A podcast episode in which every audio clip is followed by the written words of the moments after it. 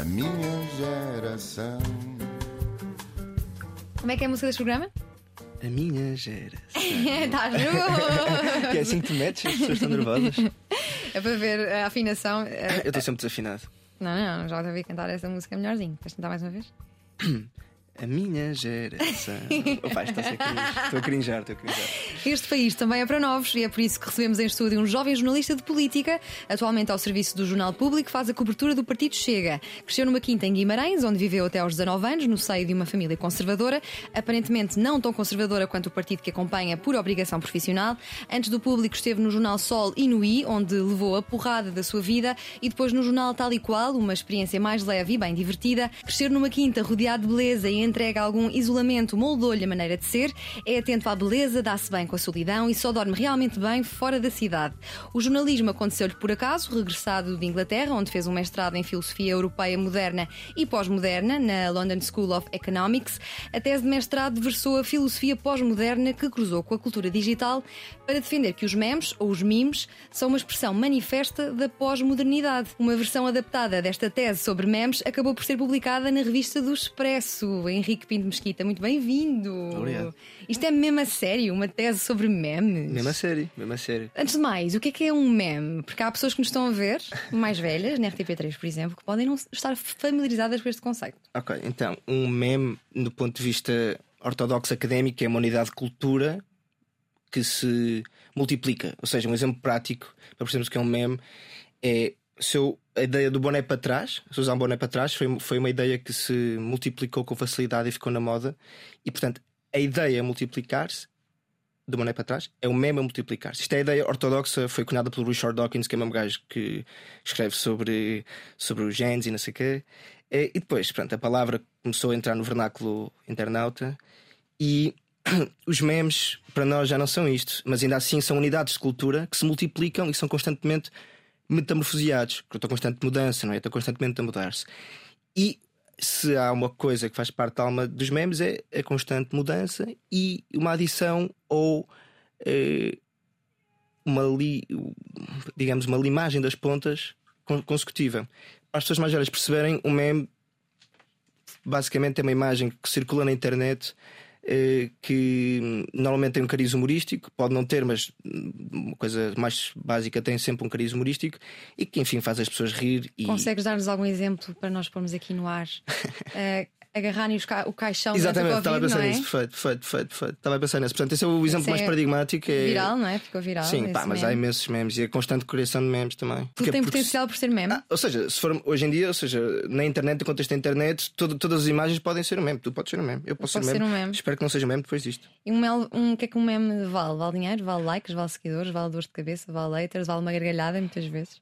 Vale isso tudo, vale isso tudo, vale sobretudo gargalhadas, mas também vale, pronto, sem entrar aqui em grandes, em grandes coisas, o meme também muitas vezes, e a cultura memética tem muito isso, também pode valer pá, um ombro amigo, se quiseres, uma coisa assim de sentido de relação com o outro, porque há eh, na cultura de memes mais um bocado profunda, há pessoal que se liga e que se, hum, eh, trans- e que se relaciona através de memes e fala através de memes e comunica e E consegue há comunicar. páginas só dedicadas a memes e há pessoas que passam horas e horas e horas a ver memes. Os memes podem também ser um vício. Claro, como qualquer coisa que seja gira e divertida e colorida pode tornar-se um vício, mas depois, naturalmente, ta- também traz as suas coisas. Como é que isto eh, foi parar à revista do Expresso? Isto foi para a revista de Expresso porque após escrever a tese hum, achei que seria giro publicar uma, uma coisa mais magazinesca, ou seja, uma coisa mais simples e superficial num órgão em Portugal. Achei que a revista Expresso faria sentido porque é, é o estilo. Propus ao editor ou ao diretor e assim foi. E isto nasce de um- da tua tese de mestrado Uhum. em Inglaterra. Como é que tu encaixas aqui eh, os memes e a cultura digital em- na filosofia?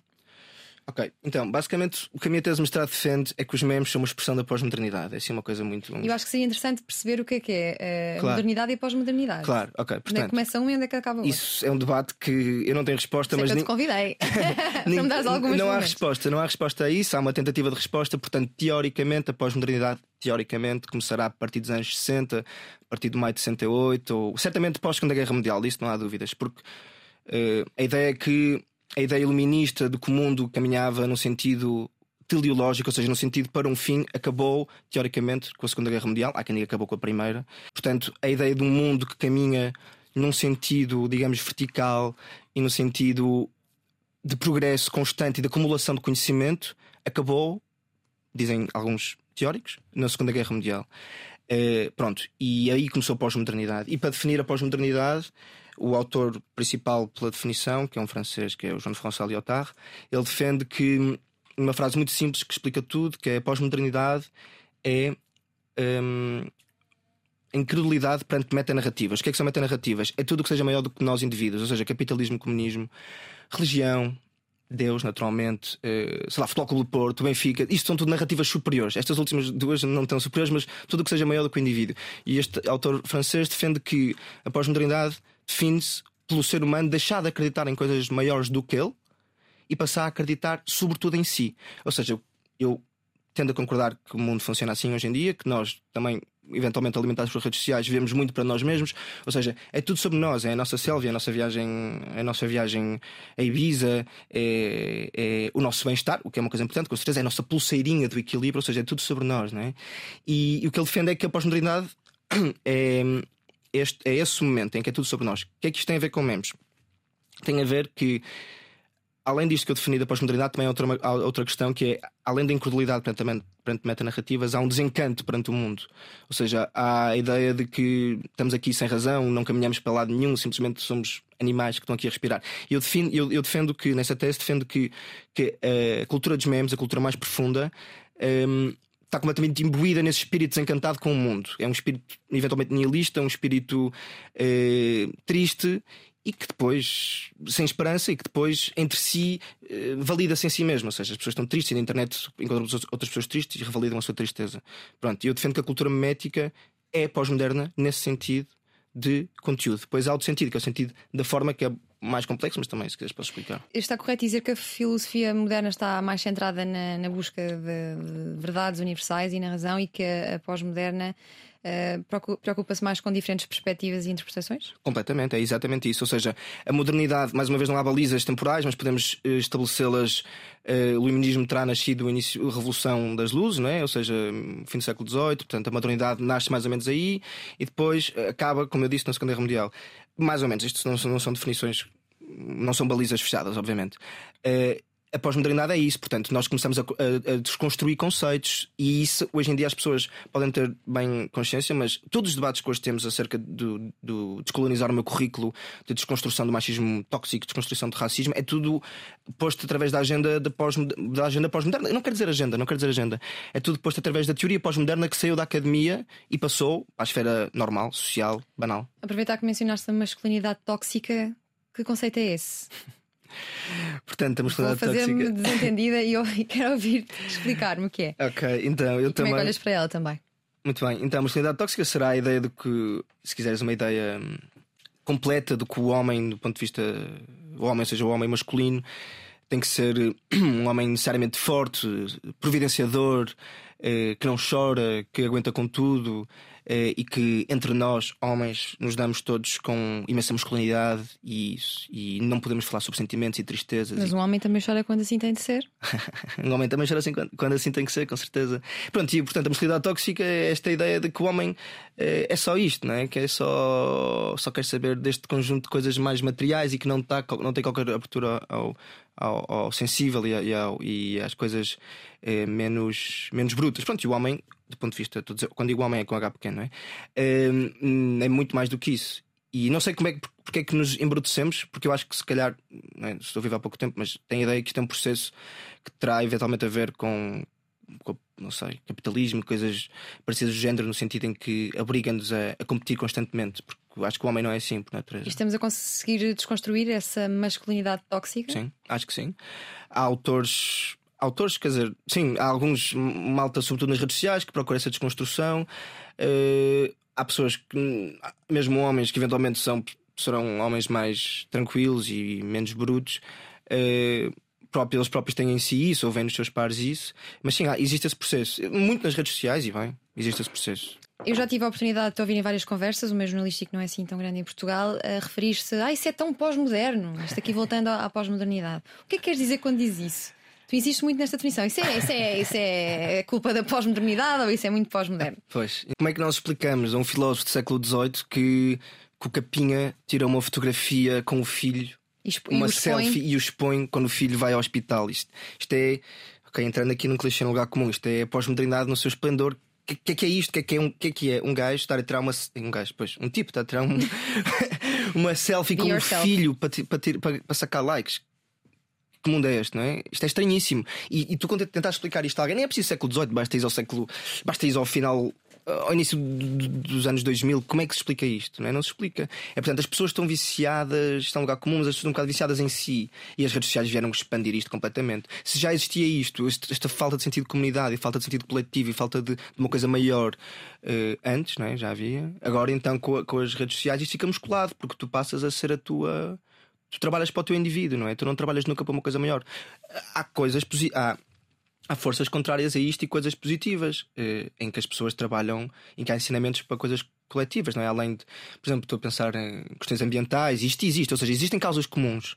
E isto, este, não estou a dizer que, que- que este conceito de pós-modernidade é uma verdade absoluta e que vemos necessariamente assim, não, com certeza que há aqui que há questões aqui debatíveis. O ambiente, nós, o ambiente é uma causa comum, eventualmente uma meta narrativa na qual acreditamos. A pandemia também veio trazer um sentido de comunidade que, que portanto, que hum, deita um bocadinho abaixo esta ideia de, individu- de individualismo total. Eh, mas ainda assim, eu acho que vivemos numa sociedade individualista e que pronto, nesse sentido que é tão ultra individualista e está um bocado tão doida consigo mesma enquanto indivíduos pronto é pós-moderna E depois da pós-modernidade, o que é que vem? não, não faço ideia Pós-pós-modernismo. não faço mas há, há- não me lembro quem mas Pós-verdade. Há autores que defendem que já não estamos que é numa era é, pós-moderna da eu mesma queria maneira, saber da mesma se maneira ainda que- estamos, porque eu, fiquei, eu queria perguntar se ainda estamos, mas fiquei a achar que estamos depois da tua Eu acho, que está- eu acho que estamos. Há autores que defendem que nem sequer estamos numa hora, porque isso não existe, a pós-modernidade não existe, que ainda estamos numa, numa, portanto, numa corrente da modernidade. Eh, e, e não sei responder o que é que vem Ok, a seguir. não- não então o que é que o Almada Negreiros é assim o nosso nome mais esplendoroso no modernismo português, pelo menos? Ele Uhum. dizia sempre eu sou moderno. o que é que isto significa? Está relacionado com o que tu estudaste também em Inglaterra ou não? Não necessariamente, ou seja, o, O mo- modernismo português é muito específico? sim, e o modernismo tem mais, mais de uma corrente artística e o, quando fala mais de uma corrente filosófica, com certeza que se, que se cruzam e que se dão, não há dúvida. Mas eu não me sinto tão confortável para falar sobre o modernismo na corrente artística, mas com certeza que se dão e que se tocam. Eh, portanto, mas eh, na filosofia, a ideia do modernismo, não é do modernismo, mas da idade moderna, de modernidade, é esta ideia, como eu disse, que antecede a pós-modernidade e que é a acumulação de, de pensamento, de, não é de pensamento, é acumulação de conhecimento. E como é que um miúdo que chumbou alguns na, na escola em Portugal, não me lembro do, do ano, eh, e depois eh, estudou Relações Internacionais numa privada, vai depois interessar-se tanto por filosofia? As coisas estão ligadas, acho eu, não querendo estar aqui também entrar em individualismos de, de- de trazer uma narrativa a mim mesmo, mas eu chumbei porque estava, sei lá, em lugares comuns, estava descontente com a escola, não, não me sentia bem, odiava, odeio o método de ensino És industrial. um crítico, porquê? Que é que críticas fazes ao, ao nosso sistema de ensino? Que é um Ah, tema bastante recorrente neste programa. Então, a crítica maior é que no sistema de ensino público foi que eu frequentei a maior parte do meu tempo até ir para a universidade. Ou seja, a primária também fiz no privado, mas do quinto ao décimo segundo foi tudo no público. Eh, com todas as suas coisas positivas, e ainda bem que há pessoas que não têm condições económicas a estudar, mas no geral está mal feito porque pede a elefantes para subirem árvores, não é? ou seja, pede coisas, a- pede coisas completamente hum, bicudas a miúdos e depois alguns têm essas, eh, eh, essas aptidões e outros não têm. E os que não têm sentem-se eh, sentem-se burros, sentem-se incapazes e na verdade simplesmente não estão talhados para aquilo. Ou seja, o que naturalmente não tem aqui uma, uma solução para, para conseguir resolver o problema da educação. Longe disso, Eh, mas acho que é importante cons- conseguirmos identificar esta questão de que nem toda a gente tem que ser boa em matemática e, e devemos tentar, de certa forma, que, que os alunos consigam hum, aproveitar, aproveitar-se e explorarem-se a si mesmos na- nas escolas. E acho que isso não acontece. E o que é que te deu a escola pública? Consciência de classe? Sim, sobretudo isso. hum, ter hum, amigos de todo lado, com todos os interesses, foi uma coisa muito importante para mim. eh, e me moldou, sem dúvida. E hoje é uma benéfica enorme que eu tive foi ter andado na escola pública, senão poderia. Se um dia tiveres filhos, queres metê-los na escola pública? Sem dúvida alguma. Sem dúvida alguma. A única coisa que eu sinto que a escola pública, quer dizer, mas isso é culpa minha que tenho falta de competências. Mas a única, cena, a única coisa que eu sinto que, que, que a escola que podia, que eventualmente podia ter beneficiado mais de um privado era a nível de inglês. Eh, olho para os meus pares que estudaram em colégios ingleses ou, ou que esforçaram-se mais em inglês e, e, e sentem essa diferença. Então fica aqui uma nota para reforçarmos o ensino de inglês na escola pública. Uh, acho que deve variar bastante de escola para escola e de professores para, para professores. Como é que se dá depois então o salto e o desafio intelectual que é passar de um sistema de ensino que é o nosso, mais tradicional, para a LSI em Londres, uhum. uma escola bastante prestigiada? Ok, então Respondendo ainda à anterior pergunta, tu perguntavas como é que o chumbo e os pensamentos e a filosofia se relacionam.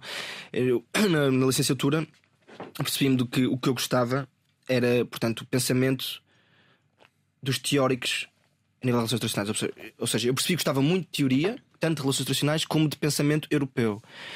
Aristóteles, Platão, Maquiavel, esses autores em particular estudei na licenciatura. Gostei muito e percebi que era esse tipo de coisas que me interessavam.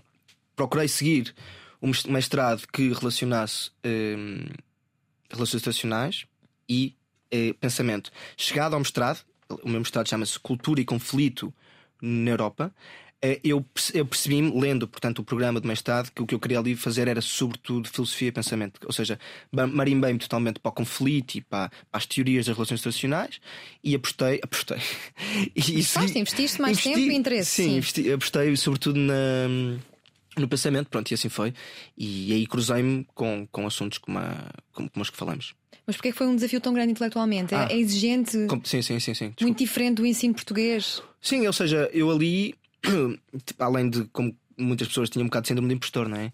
é e era exigente porque eu vinha de um, de, um, de, um, de um método em que estudava nas vésperas dos exames, nas vésperas, nos três dias antes dos exames e tirava um boas clássico. notas e mal estudava. E cheguei ali e tinha que ler pronto, 30 páginas em inglês académico por dia, pelo menos 30, sobre assuntos que eu não dominava, no qual, mais do que não dominar, era um patinho autêntico. E, e por isso foi muito exigente. Ou seja, eu lá, basicamente, em Inglaterra, hoje olho para trás e acho que foi até pouco saudável. Tipo, era simplesmente estudar, estudar, estudar, estudar constantemente para conseguir ter a certeza que, consegui, que tinha sucesso naquilo. Sucesso, e o que é que descobriste a nível filosófico? Descobriste novos filósofos que não, tivesse, não sim, tinhas claro, descoberto? Claro. Com, que, com que filósofo te identificas mais hoje em dia? Com o pessimista Schopenhauer? Com o Wittgenstein? Qual seria? Com quem gostarias de, sei lá, ter um, um dia inteiro a conversar? Desses dois, o, sendo que não conheço nenhum. Abre para mais, sim, dois exemplos. Sim, sim. O Wittgenstein é, é, interessante. Não li nenhum destes dois autores a fundo, sei que eles defendem é, que filósofos, filósofos que eu gostaria de conversar. Não sei, mas que o Nietzsche também seria uma figura interessante para conversar. E outros filósofos que não são nem modernos nem pós-modernos, mas que, que, são pessoas interessantes. Santo Agostinho. Quem nunca leu Nietzsche, o que é que vai encontrar? Um tipo que escreve brilhantemente bem, com uma clareza ótima e muito, muito, muito ácido e muito zangado mas com muito amor ali para o meio. E como é que uma pessoa com esta cultura geral que já percebemos acaba a cobrir o Chega?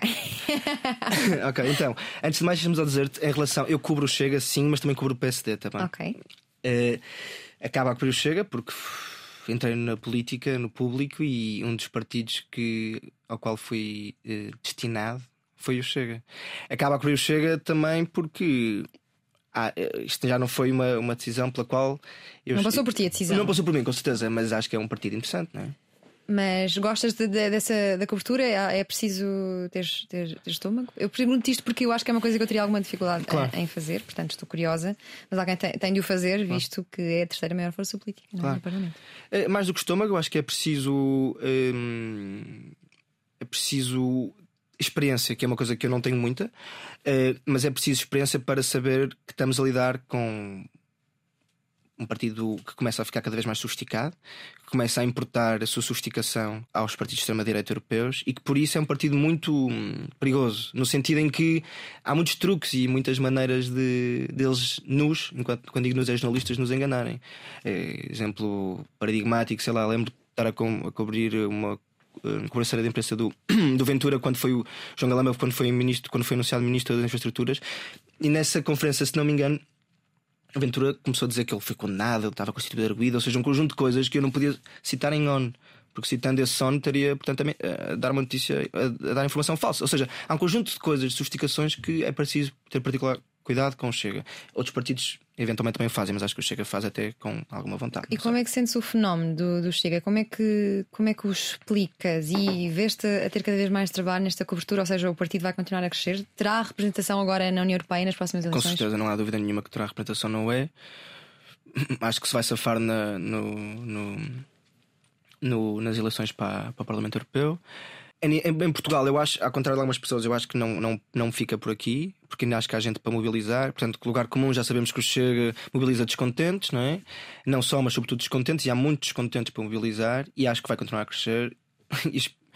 e pronto, e, e, eventualmente chegará ao governo um dia. Não, não ficarei particularmente feliz com isso, não é? mas, mas é possível, não há dúvida disso, basta olhar para a Europa. Não é? e, e o PSD, que também acompanha, sentes que está mobilizado? Agora com esta liderança mais recente? Uh, o PSD está-se a mobilizar neste momento em particular, neste contexto em que hoje estamos a falar, que é esta questão do CIS e este, este drama na política, mas uh, mobiliza-se mais por erros, eventualmente, do PS do que propriamente por mérito. Ou seja, ou seja eles, o PSD sente que tem que fazer qualquer coisa porque estamos de tal forma metidos no emaranhado nesta história que naturalmente mobiliza. Não sei se é por um mérito particular. Se pudesse escolher um partido para, para fazer cobertura, escolherias outro ou hum, ficavas com estes? Eu gosto destes, sinceramente, gosto destes, gosto destes, sim. Gostas destes, ok. Antes disso estiveste no tal e qual. Estive no tal e qual, confirmo. O que é que fazias no tal e qual? Tudo. Eu é... nunca abri um tal e qual, tenho que dizer. Eu sei que muitas pessoas me estão a ouvir já abriram e, e, até continuam a comprar, claro. não é? É um público mais velho, não é? Um público que, mais velho. Leu tal e qual. Sim, um público mais velho, um público eventualmente mais excluído, no sentido em que não adere aos, aos mídia aos mídia, um, mais tradicionais e mais, um, mais legitimados. Uh, foi uma experiência muito divertida, bastante doida, posso pôr assim, foi que foi completamente doido. Falava sobre tudo, ou seja, tanto escrevia sobre lenha, literalmente, sobre o, a lenha está a subir e está a descer os preços, e que é uma coisa giríssima, é uma coisa acho interessante, como escrevia sobre o PSD, sei lá, como escrevia sobre política, ou seja, tanto íamos ao particular do particular, de coisas pequenas da vida, mas que têm graça, como o preço da lenha, ou o preço das melancias, ou a influência da, da dessalinização no futuro da água em Portugal, como a questões maiores e políticas. Eh, foi giro, foi um verão, foi giro. E antes estiveste no Jornal I e no Jornal Sol, e aí sim tiveste uma agenda bastante preenchida, uma, uma carga horária bastante exigente e foi uma grande aprendizagem. Como é que correu esta experiência no Jornal Sol? Foi eh, total aprendizagem. É, era isso, uma agenda preenchida é uma maneira muito simpática de pôr a coisa. eu imagino que os meus diretores antigos do Sol, do, do Sol não sei se vão ver isto ou não, mas de facto aquilo era uma. uma algo, tinha, os horários eram algo violentos, não é? Mas é uma coisa também muito típica do jornalismo que, que hoje em dia já não, ainda bem, totalmente ainda bem, já não, já, pela qual já não passo tanto.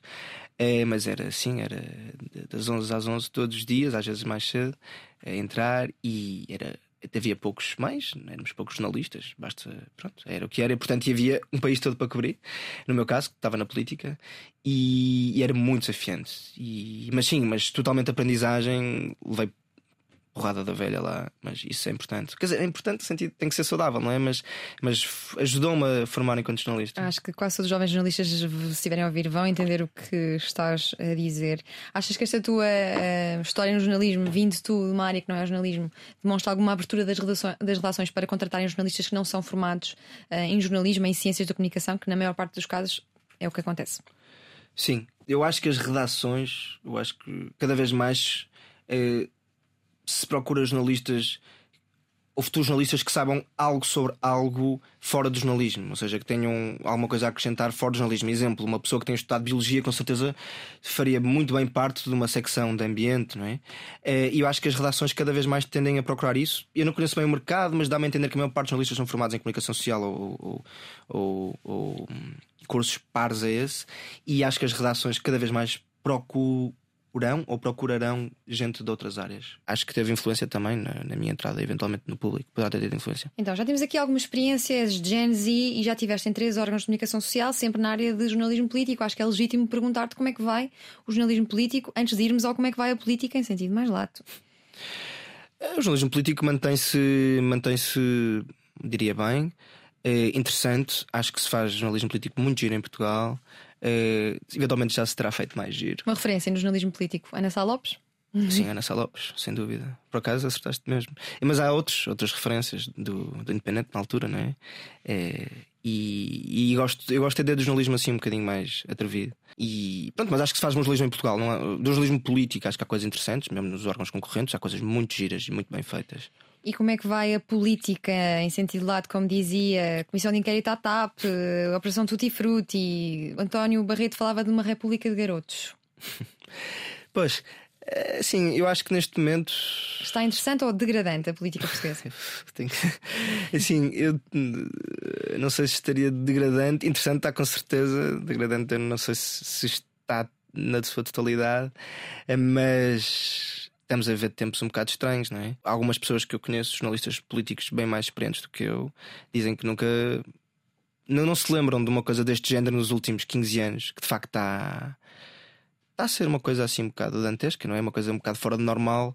Uh, e depois parece que vivemos aqui num amaranhado e numa camada de informação que está tudo a boiar. Eu sou, eu sou jornalista de política e muitas vezes estou a boiar em informação. Eu já não me lembro do que, é, do que é que me lembro. É tanta coisa e tanta informação contrária que é preciso abrir as notícias, ver as datas das notícias, ver o que é que disse, ver o que é que depois o que disse não foi, foi desdito. Pronto, é uma complicação. Pelo menos falo deste caso do, do CIS e do CIRP. Um, em particular, este caso está complicado e atenção que antes disto há uma antecedência, não é? Portanto, isto começa tudo mais ou menos 25 de dezembro, 26 de dezembro com Alexandre Reis. E que consequências terá, uh, além de continuação de alguma descredibilização da classe política, que continua, não é? Uhum. Uh, em curso. Sim, não vou, dizer nada, não vou dizer nada que ninguém tenha dito. Acho que a própria Sá Lopes disse isso. Eh, uma das consequências é sem dúvida a ascensão de Chega, não é? No sentido em que as pessoas desmobilizadas ou até que estão volta num partido de sistema uh, olham para isto e está de tal forma uh, fora do normal do controle. Do controle, é um, um, é um, um carro sem travões a descer uma, uma rua, uma rua íngreme. Portanto, ficam descontentes e eventualmente porão um voto na, no Partido de Extrema-Direita. Uh, acho que por isto, isto sim suflou chega, não tenho grandes dúvidas disso. No entanto, ouvimos algumas vozes dizer que esta é a geração política, a melhor geração política que já tivemos. Faz sentido? Porque viemos de uma, de uma ditadura? Ou não faz sentido? E não é esta uh, uma exemplar geração de políticos? Eu não, eu já ouvi isso e não concordo que seja a melhor geração de políticos. Acho que a nossa geração, em particular, é muito boa, mesmo, mas não é na política. Porque eu acho que os grandes quadros afastam da política. Os grandes quadros? Sim, os grandes quadros afastam-se da política. As pessoas que são realmente capazes, realmente hum, inteligentes, não é inteligentes, mas realmente capazes, com algo a acrescentar, vão para a sociedade civil, vão para a academia. A política está de tal forma descadalizada que afasta quadros. E eu acho que não temos grandes quadros da nossa Acho, posso dizer que não há um quadro na política, num partido da, nossa, da minha idade, da nossa idade, que se destaque, o que eu acho particularmente capaz. Contudo, vejo esses pais na sociedade civil aos molhos. E se olharmos para a Constituinte, para a Assembleia Constituinte, e se compararmos a qualidade da Assembleia Constituinte com a de agora, pronto, é, é um é que a política não está a conseguir reter talento? Ah, falamos às vezes que as empresas não têm talento e a política, aparentemente, pelo que tu me dizes, também não está a conseguir reter o talento português? Eu acho que afasta, acho que muitas vezes as pessoas não estão para se chatear este, por exemplo, agora outra questão que se levanta e depois aos limites do jornalismo, é? até que ponto é que um político pode ter a sua vida escrutinada, não é? Ehm, e isso também levanta questões, porque muita gente não está para se chatear, não está para estar na capa de uma revista a dizer que, que foi de férias para, hum, para Vale Lobo com não sei quantos, quantos filhos e, e cunhados e não sei o quê. É, por isso eu acho que essa questão é, está de tal forma, o político hoje em dia está de tal forma pressionado e é de tal forma um saco de pancada que que eventualmente isso afasta a política. Mas, mas pensa bem nesta ideia do político um saco de pancada, porque, porque nós não podemos achar que os políticos também não são gente. E se tu pensares na questão, por exemplo, no debate do humor, hoje em dia debatemos sobre tudo, não é? é debatemos, desculpa, debatemos se, se, tudo pode ser debatível, se há piadas que não podem ser feitas, etc, etc. Tu nunca viste um político a, a levar pancada e a vir dizer pessoal, calma, isto aqui não é fixe. Tipo, isso não acontece. Porque os políticos são sacos de pancada autênticos e não é normal, porque os políticos são pessoas. E apesar de, de alguns serem não muito sérios, é preciso hum, tratá-los enquanto pessoas, naturalmente. Empatia pelos políticos não sérios? Empatia por todas as pessoas no geral, todos okay. os seres humanos, não há, Olha, não há distinções. Tudo o que os jornais fazem é jornalismo? Não. Então. Nem tudo o que os jornais fazem é jornalismo. Eu acho que já fiz coisas que não são bem jornalismo. É, neste jornal não, mas noutros talvez. Acho que há coisas que são mais magasinescas e mais até voia, um certo voyeurismo. eh, do que propriamente interesse jornalístico. Se que no limite, isto, depois os teóricos discordarão e dirão que tudo é, tudo é jornalístico porque tudo é interessante. Sabe, saberes que o, vamos, vou inventar, saber que agora o Sócrates está no Brasil a ver uma caipirinha não é interessante do ponto de vista político, mas ao mesmo tempo quer dizer qualquer coisa, não é? Mas pronto, aqui há, um, há, uma, há, uma, barreira que não se sabe, não é? Que é uma nuance. Isto é interessante politicamente ou não? Não é interessante, não é um facto, não é uma notícia. Mas o que é que isto quer dizer? Quem é que dita são as direções. Pode ter uma leitura. Cada jornal. Sim, Cada, sim, sim, com certeza. Uh, órgão de comunicação social. Com certeza. Qual é que é o papel da imprensa na sociedade nos dias de hoje? É um papel vital e é um debate interessantíssimo que deve ser, deve ser feito o mais cedo possível. É, se por um lado temos Uh, se por um lado, portanto, os, os mídias são os cães de guarda da democracia, são vitais à democracia uh, e, e, têm que ser consumidos.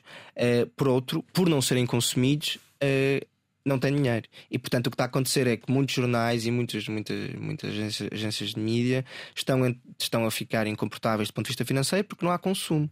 E esse consumo muitas vezes deve-se ao facto das pessoas acharem que a informação é grátis. Os jornais tiveram culpa nisto, tiveram alguma culpa nisto, porque a partir de 2000 quiseram sofisticar-se, ir para a internet e fazer tudo grátis. Os jornais têm culpa nisto. Mas as pessoas não podem achar que a informação é grátis. Eh, e vai ser um grande problema, porque há muito poucas empresas dos mídias que estejam neste momento financeiramente saudáveis. Isso vai ser um grande problema para a democracia. Já está a ser, não é? Já está a ser, com certeza. E como é como navegar, então, num contexto com cada vez mais attention span, notícias grátis, produtores de conteúdo, fake news e redes sociais? Uhum. É distinguir. Assim, eu aqui falando, puxando um bocadinho uma brasa à minha sardinha, é distinguir. Tu quando vês um P público quando vês um Ed expresso quando vês um áudio observador, sabes que em princípio aquilo é credível, não é? Quando vês um RTP, é, é credível, não é? Eh, e se quando vês um, um Dioguinho ou um Tá Bonito, sabes que aquilo em princípio não é credível. Quer dizer, eu sei, tu sabes, e certamente as pessoas neste estúdio sabem, mas como é que se explica isto a gente, ou a gente mais velha, ou a gente info-excluída? não sei, com formações, com netos, sei lá, a explicar. Eh, mas é, é uma coisa importante isso que perguntas. É um e, e, como é que sentes. Uh, uh, podes beber água, estás com sede? Sim. Bebe. Não tem água. Ah, mas tens ali mais. Eu percebi que estavas seco. Tá aí, não é?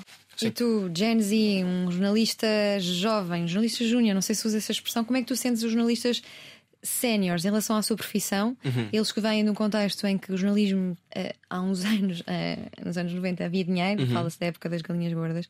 Como é que os sentes agora nas, nas, nas relações por onde foste passando? Há, há, um desencanto com a profissão? Continua a haver uma motivação para fazer aquilo em que mais acreditam? É uma mistura giríssima, porque são as pessoas que dizem. Pá, tu sai disto o mais rapidamente possível, sai disto mal possas, mas depois, passado um segundo, a te vê-las com um sorriso de orelha a orelha e, e a passarem-te essa felicidade. É... Existe, eu já vi esse contraste em isto, e, também. Isto aqui é tipo num espaço de 20 segundos. Isto aqui é o maior elogio que se pode fazer a uma pessoa. É porque esta pessoa ao mesmo tempo está preocupadíssima contigo é, e está-te a dizer isso, é, sai mal possas, mas depois está feliz e transparece essa felicidade. É, no geral, eu sinto que certos jornalistas, não todos, talvez os tenham tido mais sucesso, não querendo comprometer muito com isso, mas talvez os tenham, sido, tenham tido mais sucesso. É, são felizes com a sua profissão e, e, e, vivem com muita felicidade com esse assunto. Outros não. Talvez tenha a ver com o sucesso, não é? Talvez o que é, tenha... que é ter sucesso? É ter um nome reconhecível? É fazer trabalhos de que gostes? É ter tempo para fazer os trabalhos de que gostas? Uhum. É o quê? Ter sucesso no jornalismo? Pois, eu acho que ter sucesso no jornalismo é dar boas notícias, sem dúvida. É dar boas notícias, dar boas caixas. Uma caixa é uma notícia que não tem sido dada. Uh, isso é ter sucesso. Depois haverá pessoas que gostam mais de protagonismo e outras que não gostam tanto. Ambas válidas, a meu ver. Uh, mas o conceito de sucesso, com certeza, que é um conceito líquido. Uh, desculpa, que é debatível, não é? E o que é que é mais efervescente em Portugal? A crónica política ou a crónica dos costumes? Efervescente, é política. Efervescente, ou seja, que está a bombar, não é? Uhum. É política, infelizmente, não é? E com é. qual te identificas mais? A dos costumes. Que é que tu escreves? era que eu escrevo, neste momento estou calado, mas sim, era que eu escrevia. Escreves, tens muitas, tens, sabes quantas crónicas tens ao todo? Uh, sei, mais ou menos. Um estive a pô-las no computador, serão publicadas, quase, não estou nos 100, mas estou nos 80 e tal. Publicadas? Publicadas. Fora as outras que deves ter em carteira ou não? Sim, em carteira, sim, em carteira. Porquê é que achas que a crónica dos costumes, ou uma crónica não aparentemente, não só política, uh, perdeu espaço nos jornais? Eu acho que falta, falta talvez o leitor não esteja com tanta vontade para isso. E se me perguntaste porquê, não sei muito bem responder, mas acho que a bolha que ligava mais a políticas e notícias nos anos 80 e anos 90, muito por estar na ressaca do, da ditadura, era uma bolha com imensa esperança e com imensa vontade de viver. E tu vês as capas do Independente e são giras, e as crónicas do MEC e são muito giras. Havia essa vontade, não é? Essa, essa, essa, essa, essa ideia de felicidade. E hoje em dia, se calhar, estamos um bocadinho mais apagados.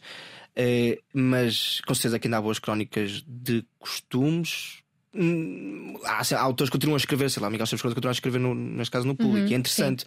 mas não tem a mesma garra nem a mesma. E só este ano recebeu o prémio Crónico, uhum. passado tantos anos, uhum. incrível, como Portugal demora às vezes a reconhecer os seus talentos. Quem é que tu gostas mais de ler na imprensa portuguesa? Antes oh. de perguntar quem é que não gostas, espero que também tenhas uma resposta. Diana. Olha, quem eu gosto de ler, eh, gosto muito, já falei duas vezes dele, Miguel Chaves Cardoso, escreve no jornal, gosto, gosto isto aqui, sim, não, eh, não tem mal a dizer. Gosto muito de ler o meu diretor, antigo diretor, que mudou agora a direção do público, portanto, Manuel, Manuel Carvalho. Manuel Carvalho Manuel gosto Carvalho. muito de ler. Depois no público leio também Carmo Afonso, o João Miguel Tavares. Lês e gostas? Claro. Gosto. Da Carmo Afonso gosto bastante. E do João Miguel também. Gosto. Por exemplo, da Carmo, eu gosto, da Carmo Afonso eu gosto porque eh, até podemos não concordar na maioria das coisas, mas a Carmo Afonso tem uma coisa que eu acho giríssima, que é ela está-se nas tintas.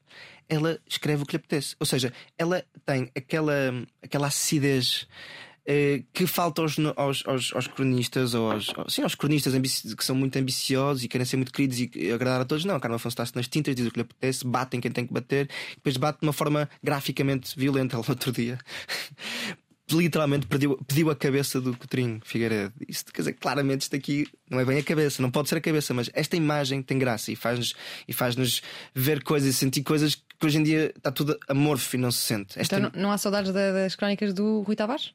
Ah, eu nunca li muitas crónicas do Rui Tavares. Do Rui Tavares... Ocupava o mesmo espaço no jornal, certo? Sim, é a última página.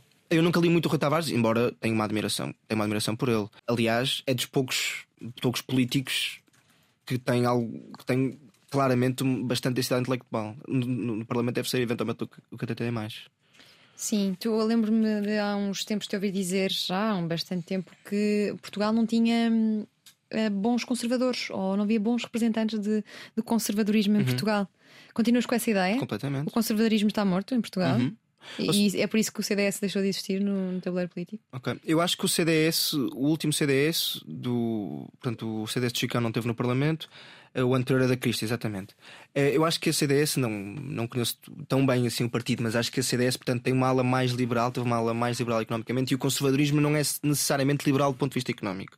Eh, e, aliás, o conservadorismo associado à democracia cristã é bastante é bastante providenciador e, por exemplo, a, a ideia do Estado Social nasceu com Bismarck, que era um conservador. É, por isso, essa ideia de que conservador é um, é um anarcocapitalista, um grande liberal, é uma ideia errada. E é possível ver um conservadorismo a Marcelo, é, ou um conservadorismo a Adelina Mar da Costa, ou um conservadorismo a Freitas do Amaral, sendo que o Marcelo e o Freitas Amaral não são necessariamente grandes conservadores, mas têm coisas conservadoras neles, é possível ser estes conservadores e ser a favor de um Estado de Providência, que é o caso. O Marcelo eh, não é necessariamente um conservador, tem ticos conservadores e é a favor do Estado de Providência. E esse conservadorismo em Portugal desapareceu totalmente. Tens o Marcelo, na Assembleia da República não tens ninguém, o Chega não, não são conservadores, são, são homens violentos e zangados. É, o PSD não tem esses conservadores, pelo menos que se destaquem, poderá ter, mas não tem. Mas acho que esse conservadorismo, a antiga, providenciava e que era preocupado com questões sociais e preocupado com o Estado Social, não, não existiu. Não existe mais. E faz falta o conservadorismo? Claro que faz falta. Claro que isso faz falta. A ideia de que a direita é, necessari é necessariamente os maus que querem tirar tudo aos portugueses e que, e que não ajuda, que é uma ideia consagrada em Portugal muito depois do Passos, a meu ver, é uma ideia errada. A direita pode providenciar, pode pode ajudar, pode emancipar, não é? Porque é que o Estado Social surge? O Estado Social surge e vem para emancipar as pessoas. E isso não é necessariamente uma, uma coisa da esquerda. Em Portugal hoje em dia é. Porque a direita não sabe, não sabe que pode, pode ser providência, não é? Mas, mas a direita não é esse bicho-papão que vai, que vai tirar que vai retirar dinheiro e retirar os, os, os, as condições e as benesses sociais às pessoas. Ou não devia ser. Naquele tal ano que, tu, que, te reprova, que reprovaste na escola, foi o ano em que despertaste politicamente à esquerda e começaste a ter ideias próximas do comunismo e do, mar, e do anarquismo. É Nem conhecias o Karl Marx Não e já, Marx. já simpatizavas com o comunismo e o anarquismo. Portanto, isso sim, ou seja, como assim? Como assim? Isto aqui hoje em dia eu vejo ainda alguns lives disso, eu não sou comunista, mas vejo alguns lives disso em mim, que é uma a mim politicamente, ou seja, uma preocupação constante com, com o outro, que o outro esteja bem, ou que consigamos que o outro se emancipe, não é? Economicamente, socialmente, não é? Eh, E os meus primeiros lives políticos foram esses. Claramente muito verdinho, não sabia literalmente o que era Karl Marx, mas tinha um amigo que também não sabia o que era Karl Marx, mas via os documentários do Zeitgeist Addendum, que era uma coisa do passadíssimo, e que havia essa ideia de que vamos mudar o mundo e vamos mudar o mundo e o dinheiro não precisa de existir e vamos eh, trocar eh, produtos, não é? Que de forma muito simples, não é o que o comunismo é, mas é uma das coisas o comunismo se propõe. E, e senti essa atração, depois com o tempo fui, fui eh, mudando essa maneira de pensar. Não acho, não defendo isso hoje em dia, mas há, há certas coisas que me ficaram, que é essa questão de, de todos conseguirmos ter direito às mesmas questões básicas, educação, saúde, estas duas sobretudo. Então, quem está a ouvir esta conversa está completamente dividido. Então, mas afinal, como tu dizes, este gajo, então, afinal, o Henrique Pinto Mesquita é de esquerda ou de direita? É liberal ou é conservador? Faz sentido sequer estes rótulos?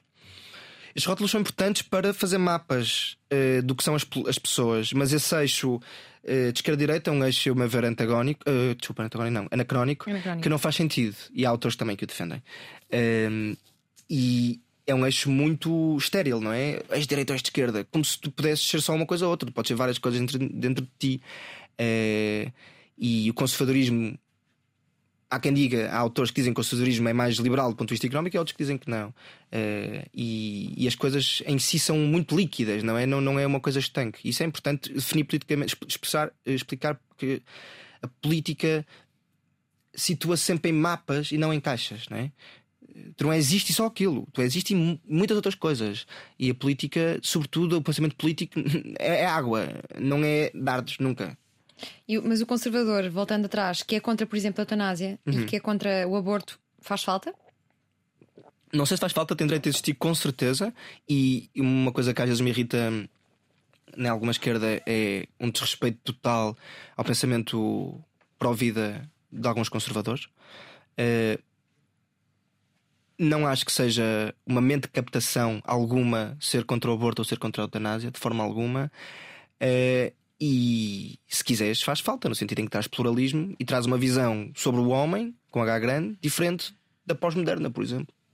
Onde é que ficou o sonho de seguir a carreira diplomática? Isso ficou pelo caminho, pelas- pelos arquivos de Mené, numas páginas certamente já apagadas. Esse sonho era mais uma questão de, hum, de seguir os passos da família do que Tiveste propriamente. um bisavô que foi embaixador. Tive um bisavô que foi secretário-geral de e depois tive um, um avô diplomata e mais outros familiares.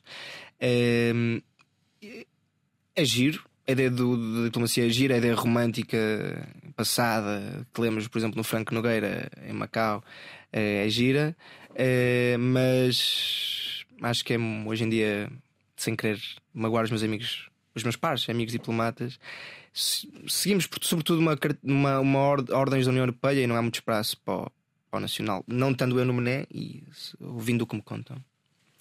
Olha, e ouvi dizer que tens tipos de MEC que gostas de analisar a Portugalidade, Epá, as especificidades de Portugal e dos portugueses. Mentiram-me ou, ou é uma coisa que gostas de, de analisar, pensar, discutir, conversar? É, as tascas, a nossa paisagem, as pessoas que fazem coisas eh, eh, estúpidas ou parvas, mas genuínas. Uhum.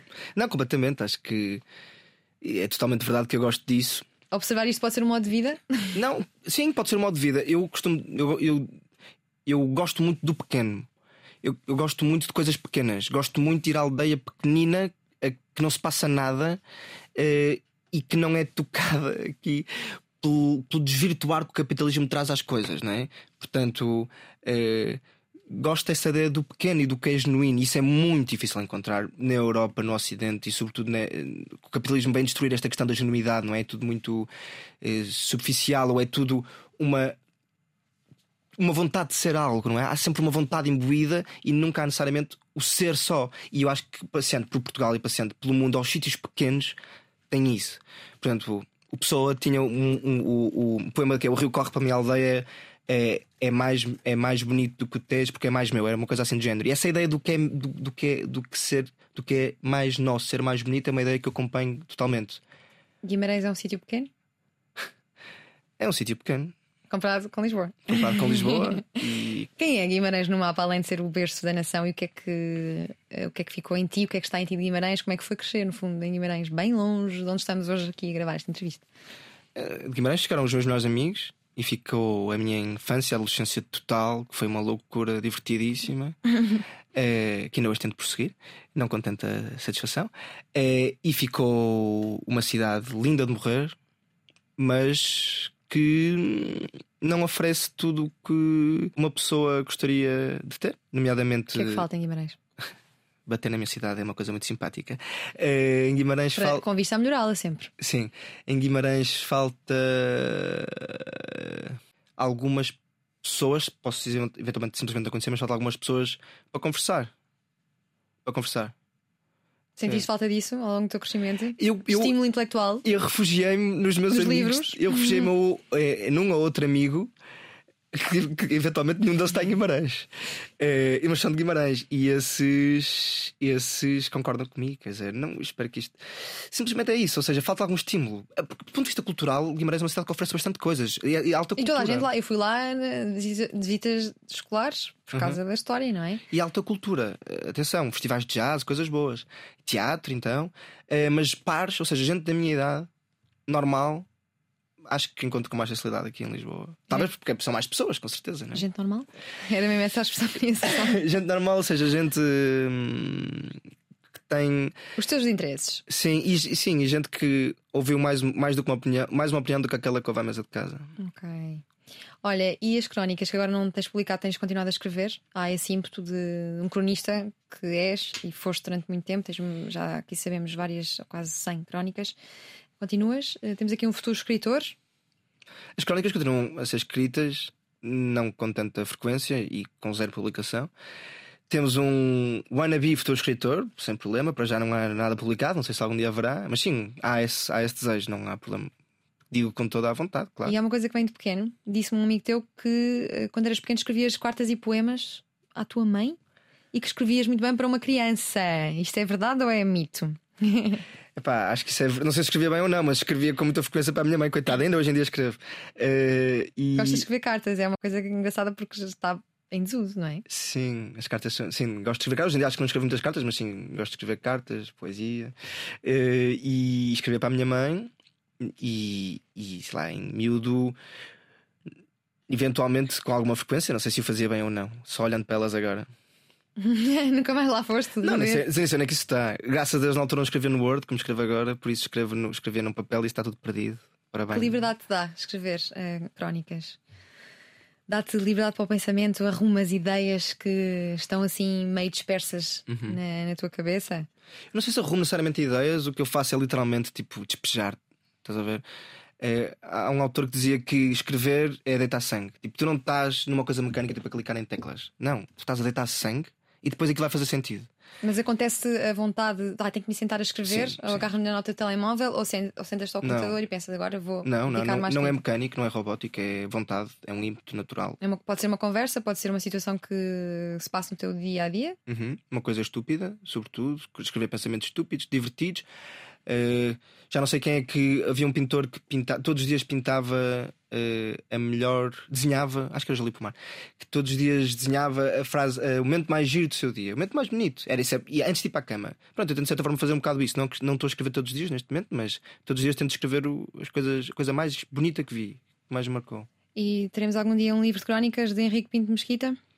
Eventualmente, eventualmente teremos. Já estavas a reunir, percebi aí. Andavas a reunir para, para depois não ser eh, complicado fazer a, reunião. Lá está, do- dos textos que andam para aí. Esperemos com mais crónicas publicadas no futuro um dia. Vamos Veremos. fazer um best-of, não é? Best of. Editado por ti. Estamos diante de um notívago que gosta de partir chão no luxo ou em qualquer pista de dança. Os amigos dizem que abre pistas de dança em sítios improváveis. Também gosta de escrever pela noite dentro. Talvez lhe tenha ficado das noites pré-adolescentes a perder-se na internet, essencial para o crescimento e fermentação da criatividade. A infância foi passada a receber amor da mãe. É um menino da mamãe que lhe escrevia poemas em criança. Na primária, em Guimarães, estudou num colégio católico. Engolida a formação católica quanto baste. No quinto ano, mudou para a escola pública. Fez muitos amigos, mas mais do que isso, amigos muito diferentes de si.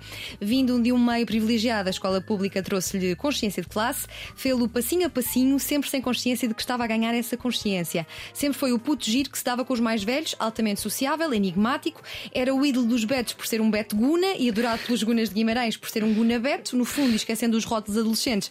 É uma pessoa que se dá bem com toda a gente e cuja maior qualidade é estar à vontade em qualquer lugar com qualquer pessoa. Como as notas não davam para grande coisa, estudou Relações Internacionais numa privada, no Porto. O pai apostou que não aguentava dois meses, mas concluiu o curso no tempo certo e percebeu que o que mais gostava era de pensamento e foi por isso que seguiu para a filosofia em Londres. A curiosidade pelo jornalismo despertou depois de ler um artigo do jornalista Robert Caro, que tem 87 anos, e o quinto volume da biografia do Lyndon Johnson há anos por publicar, para a ânsia dos críticos e fãs que temem que ele morra antes. Juntou-lhe o gosto pelos jornais, onde escrevia crónicas, e pela escrita. Farto de enviar currículos para Bruxelas, começou a enviar currículos para as relações portuguesas, ciente de que entraria numa profissão que não lhe traria dinheiro, mas gozo, gostava de ser o Miguel Esteves Cardoso da nova geração. Nós achamos que tem todas as condições para ser o Henrique Pinto Mesquita da sua geração e agradecemos-lhe pela companhia da última hora na Antena 3 e na RTP3. Henrique, obrigada. Obrigado. Consegues afinar agora melhor a música? A minha geração. O que vamos fazer?